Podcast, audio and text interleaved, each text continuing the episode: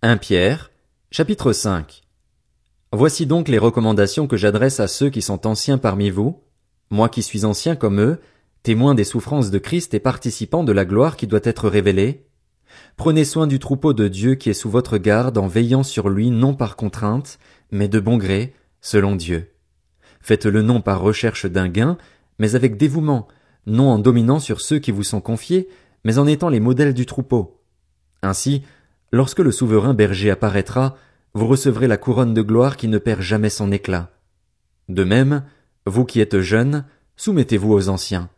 Et vous soumettant tous les uns aux autres, revêtez-vous d'humilité, car Dieu s'oppose aux orgueilleux, mais il fait grâce aux humbles. Humiliez-vous donc sous la puissante main de Dieu, afin qu'il vous élève au moment voulu. Déchargez-vous sur lui de tous vos soucis, car lui-même prend soin de vous. Soyez sobre, restez vigilants. Votre adversaire, le diable, rôde comme un lion rugissant, cherchant qui dévorer. Résistez-lui avec une foi inébranlable, sachant que les mêmes souffrances sont imposées à vos frères et sœurs dans le monde. Le Dieu de toute grâce vous a appelé en Jésus-Christ à sa gloire éternelle.